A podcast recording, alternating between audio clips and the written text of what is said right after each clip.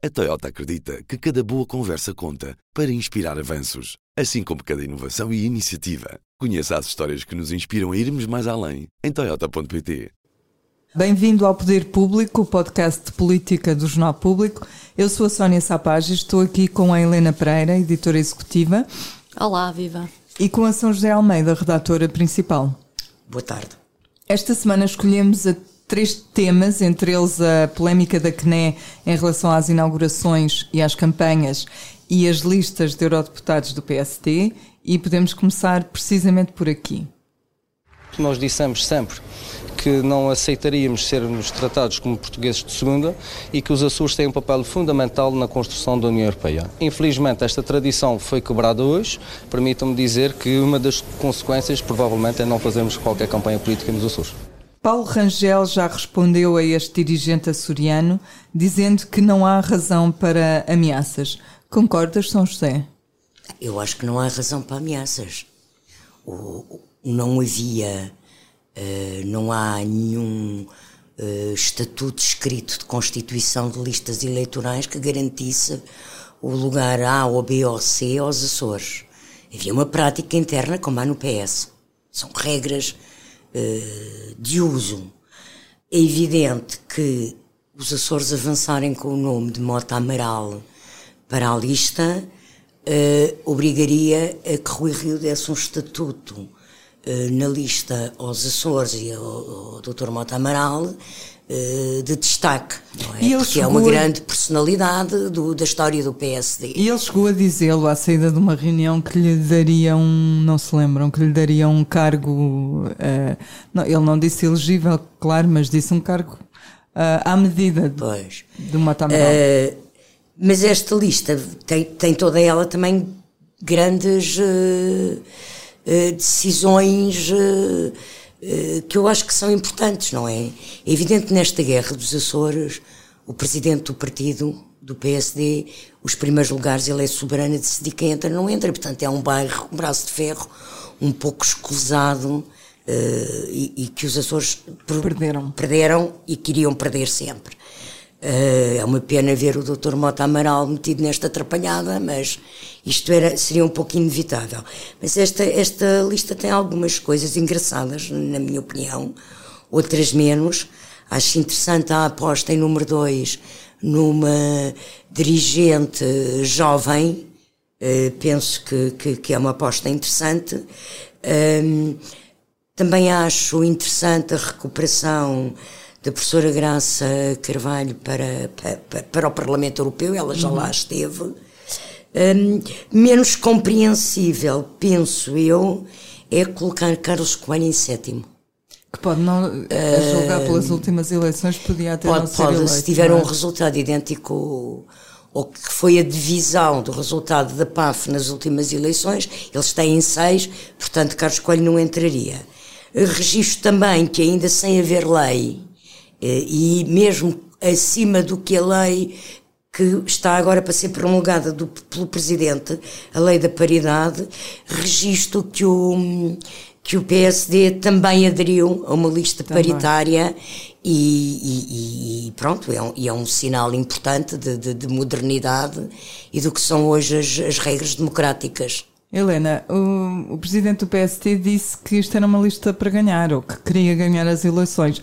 Tu olhando para ela, hum, parece-te uma lista consistente com o desejo de Rui Rio?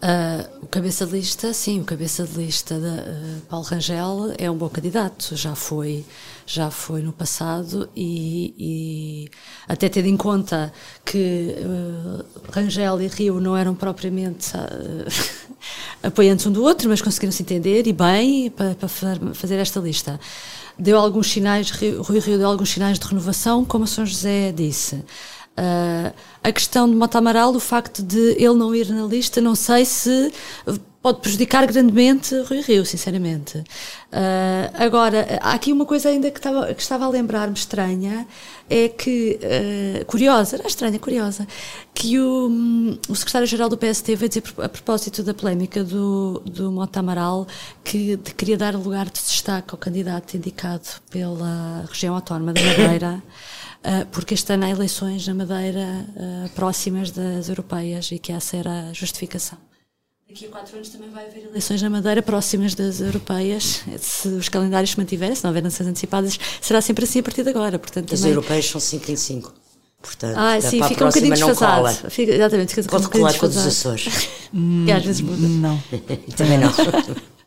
Ainda não. Eu, eu no, caso, no meu caso particular, valorizo de facto a, a surpresa que foi uma jovem praticamente desconhecida. Nós conhecíamos-la porque já sabíamos da eleição dela para, para cargos ao nível das juventudes europeias. Um, mas valorizo essa aposta. Nós estamos sempre a dizer que o Rui Rio não surpreende, que é mais é igual a si próprio, nunca muda, mas de facto de repente ninguém esperava que ele puxasse para número 2 uma jovem sub-30. Ela e é com, mesmo e com, jovem. E com, com uma particularidade engraçada neste caso, há pouco esqueci-me de dizer, desculpa lá, que é, ela é presidente das juventudes do PPE uhum. e o PS tem na lista Costa convidou o presidente das juventudes do PSE, do Partido Socialista Europeu, do PES, eh, de sigla uhum. em inglês. Eh, e isto é engraçado porque indo ambos buscar para a lista, quer o PS, quer o PSD, o líder das juventudes europeias, das respectivas famílias políticas e dos grupos no Parlamento Europeu, Costa deu-lhe um, creio que, décimo primeiro lugar. E esta vai em e esta vai esta em segundo, não é? Portanto, sim, sim. há uma valorização maior, sim. como estavas a dizer, e, e, surpreende. E nós olhamos para a Comissão Política do PST, para o núcleo duro do líder e até para a liderança, para a bancada parlamentar, e a média etária, eu já uma vez fiz esse exercício, é alta, não são jovens. E, e, portanto isto acaba por ser surpreendente. E eu registro também que ele já tinha feito algo parecido no 25 de Abril, quando convidou a líder do, da JST, Margarida Balseiro Lopes, para discursar na Assembleia da República. É um risco, mas correu-lhe bem, uhum. correu-lhe muito bem na altura. E, só, e agora só é, e é uma questão mais simbólica, não é? Aqui é poder mesmo de facto, não é? Uhum. Logo número dois. E ele conseguiu até ser elogiado pelo Hugo Soares por causa da escolha desta na altura. Lídia Pereira. Uhum. Não, agora. Ah. agora o Hugo agora. Soares veio dizer que, que ele tinha feito muito bem convidar a Lídia Pereira, foi engraçado. Ali lista, tirando esta questão dos Açores, tem sido bastante uhum. bem recebida pelo e, que nos apercebemos. E ainda sobre... E é, me parece uma boa lista de sobre... pessoas, um misto de pessoas experientes, experientes e outras que são novitos, são novas. eh. Sobre a Maria de Graça Carvalho, parece-me, ela, ela, o trabalho dela na área da, do ensino superior e da educação é muito reconhecido em Bruxelas e eu não me admiraria que ela não transitasse, depois de ser, ser eleita, transitasse para outro cargo. Uh, na Comissão Europeia, daí abrindo espaço a que subisse mais alguém na, na lista. Carlos Coelho. Sim, por exemplo. Eu Pois não acredito sei, que ela faça este mandato até ao Comissão fim. Europeia. Pois, não sei. Não, não digo, não, com isto não digo uh, comissária, não é? Não Sim, estava a pensar pois. em comissária. Um cargo qualquer condicente De conselheira, sua... Daqui passamos para o segundo tema, a CNE, Comissão Nacional de Eleições e as campanhas. Mas obviamente que isto é o resultado de uma CNE que resolveu eh, exorbitar completamente as suas competências e transformar isto numa anedota europeia. São José, afinal, o Governo pode ou não pode fazer inaugurações? Eu primeiro que gostava de começar por dizer que concordo com esta declaração. Esta estapafúrdia diretiva da Comissão Nacional de Eleições configura de facto um, um- um ato de censura. E até porque surge de uma forma que é bastante absurda e, e não só o, o- processamento, não é? Porque eh, a norma já não é nova, não é de agora. É de 2015. agora é que é reinterpretada em termos eh, eh, completamente fechados hum, e depois já por si teve uma reinterpretação de esclarecimento por causa do absurdo. Hum, e, Que só e- vai e, portanto, acrescentando mais confusão. confusão, a confusão é máxima e depois isto é tão absurdo porque então o governo pode, pela nova, pelo novo esclarecimento, o governo pode eh, anunciar obra, eh, fazer tudo. Praticamente, porque depois deste esclarecimento fica isento de qualquer proibição que anteriormente estava abrangido. Isto é ante legislativas e de europeias. Mas os presidentes das câmaras e as câmaras municipais não podem fazer nada, anunciar nada, nada, nem no boletim municipal quase pode sair.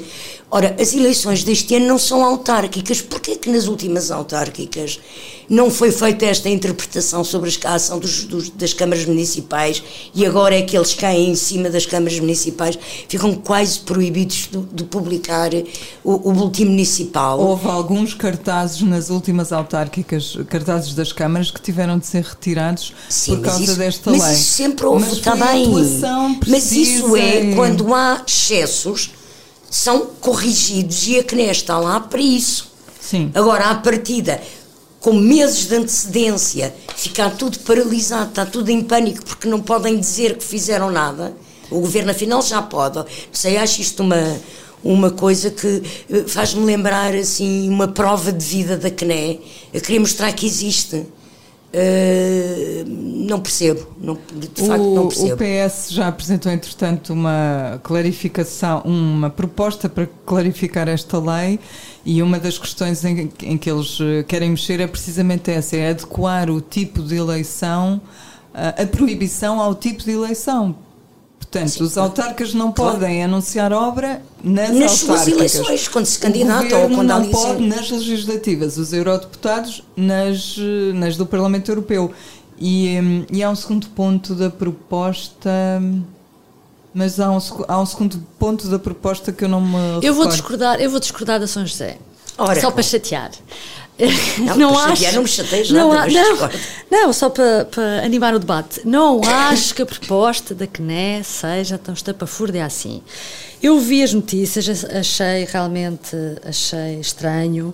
Fui ler a, a, no, a, nota informativa que a CNE fez e eu acho que também houve alguma histeria na forma como uh, foi alguns uh, intervenientes políticos uh, interpretaram isto e na forma como depois fizeram disto campanha. Porque isto a lei foi mudada em 2015, na altura nós não demos, se calhar, muita importância a esta alteração, porque tá, estava-se a debater a necessidade de mudar a lei por causa dos debates uh, nas televisões, que foi na sequência da. Foi a parte mais importante. Em 2013, nas autárquicas, quase não houve debates, porque uh, a CNEC ia em cima de, toda a, de todas as televisões. Exatamente. Sim. E depois disso, houve as autárquicas, uh, já com esta lei. E nas autárquicas, o Tribunal Constitucional fez um acórdão em que apontava que havia distorções na igualdade das candidaturas, precisamente porque havia dinheiro público posto ao serviço de uh, dar uma espécie de ajuda a algumas candidaturas. E o que esta nota da CNE vai dizer uh, é que não vem proibir uh, publicidade normal. Uh, o, o, Fernando Medina pode continuar a fazer mensalmente o boletim da Câmara a dizer o que é que, o que, é que inaugurou, o que é que abriu. Pode continuar. Diz é que não pode é fazer uma campanha, por exemplo, para dizer que foi inaugurado o Centro de Saúde Sete Rios uma coisa esporádica. Isso não, isso não faz sentido, é o que eles dizem. Agora, não põe em causa, também não é assim aquele exagero de censura, Mas pode continuar a fazer a, isso. Estás a falar no caso de uma obra, mas aqueles casos que Gaia levanta, por exemplo, são eventos de cultura que também tu Pode, quando os comunicas sim. estás a fazer uh, comunicação de uma política sim. e não é uma obra, mas é uma política. O que diz, por exemplo, o António Costa foi inaugurar eh, uma, um, um centro, de saúde, saúde, não sei onde. O que eles dizem é que não devia aquele momento ser usado para fazer uma festa daquele género sim, de que convocar festa, não sei é quantas é pessoas. Desculpa lá, mas qual é a diferença? Agora, estamos a falar de propaganda e propaganda em ano eleitoral, qual é, qual é a diferença? Dizê-lo apenas por escrito, dizê-lo aos jornalistas e vir nas notícias ou fazer uma festa?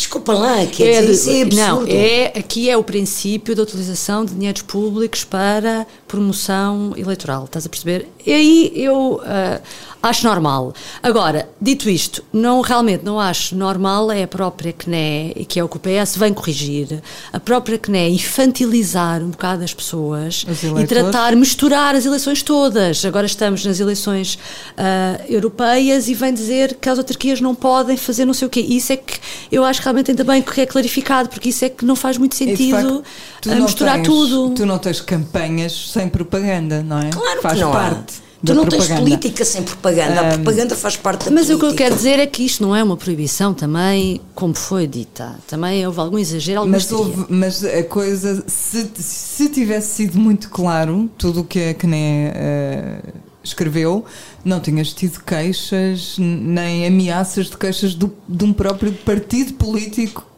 que ameaçou queixar-se Houve ameaças, não sei se houve queixas. Portanto, havia dúvidas, sim. Uh, eu lembrei-me, entretanto, da, da questão do PS, da segunda proposta.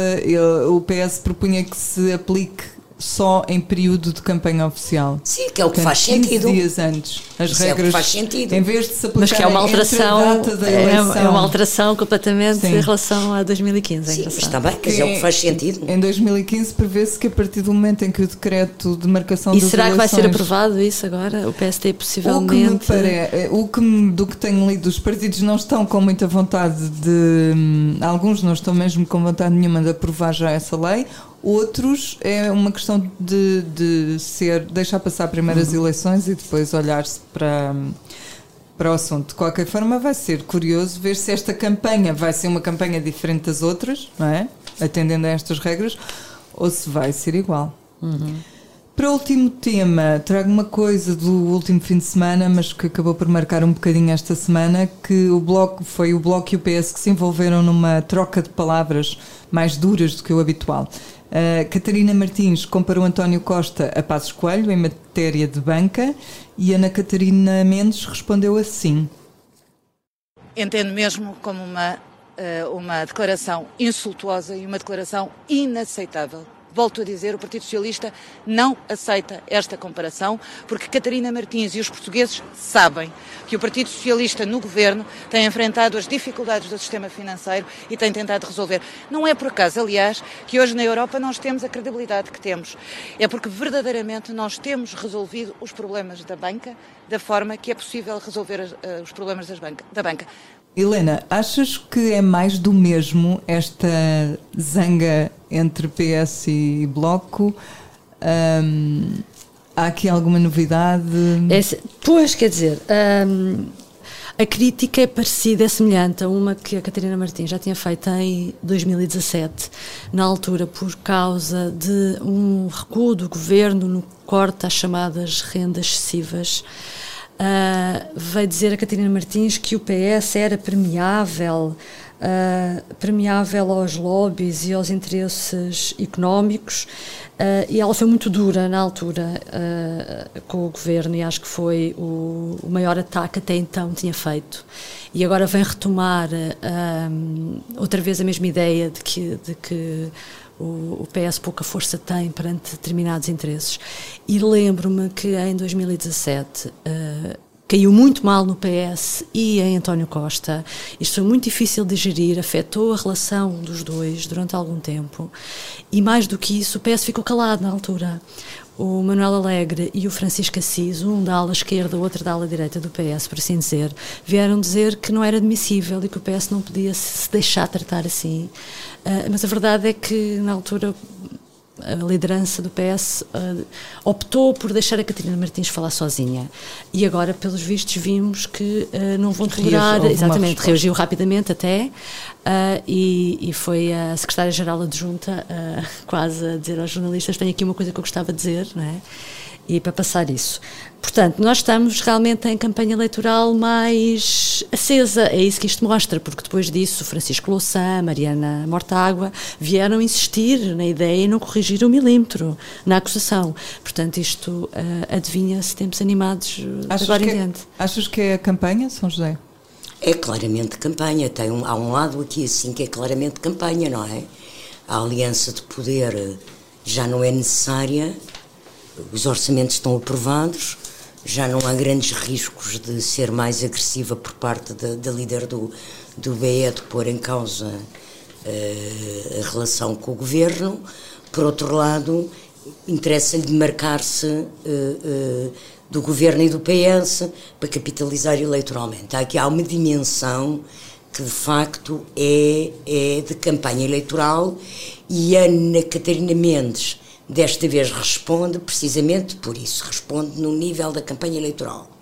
Mas eu creio que há aqui assim na forma como isto é dito da parte da Catarina Martins, como o discurso é construído, hum, há aqui assim de facto é um, é, é um caso em que há em que é um exemplo nítido do que é o populismo. Isto é uma intervenção absolutamente populista. E eu escrevo sobre isso para sábado, analisando perspectiva, esta questão nesta perspectiva. E, portanto, acho que o interesse deste caso não é só pela, pela espuma dos dias do que é isto nas relações, num clima de pré-campanha, não é só a, a, a, a, evolução da relação de dois partidos em vésperas de eleições que estavam coligados no poder e, portanto, que se distanciam.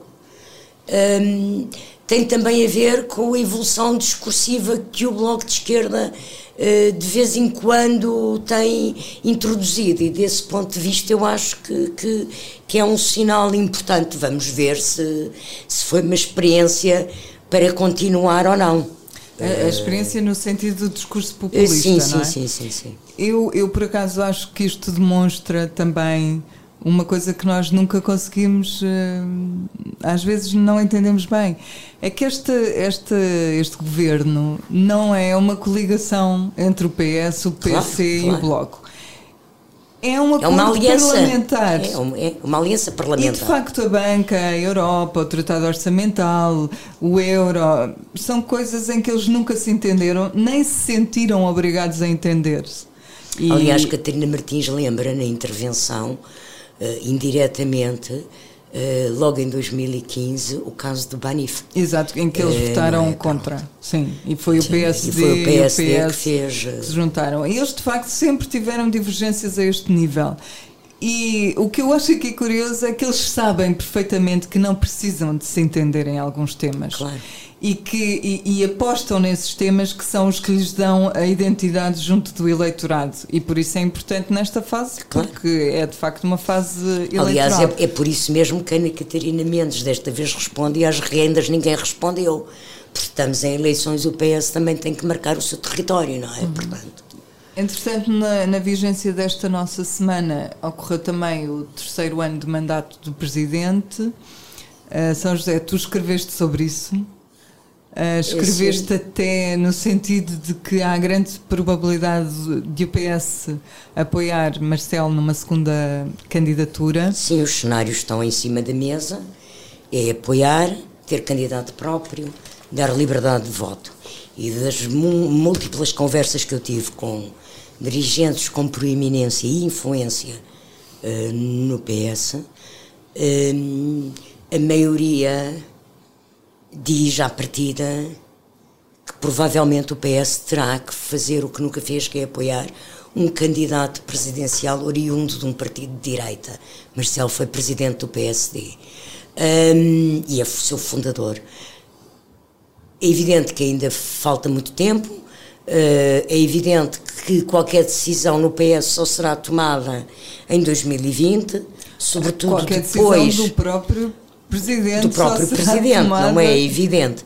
Mas caso Marcelo se recandidate, esta questão só será, ou seja, o PS oficialmente só falará sobre ela depois de 2020. E para isso vai ser decisivo, pelo que eu percebi, o ponto-chave vai ser as legislativas, a correlação de forças à esquerda que sai das legislativas, se o PS ganhar as eleições com o governo e poder fazer um governo de minoria, uh, a reação e a relação de Marcelo Rebelo de Sousa com essas eh, possibilidades e essas, essas, uh, essas situações parlamentares, esses cenários parlamentares que possam sair de, das urnas e, portanto, ainda falta muito tempo para se poder dizer categoricamente que o PS vai apoiar Marcelo.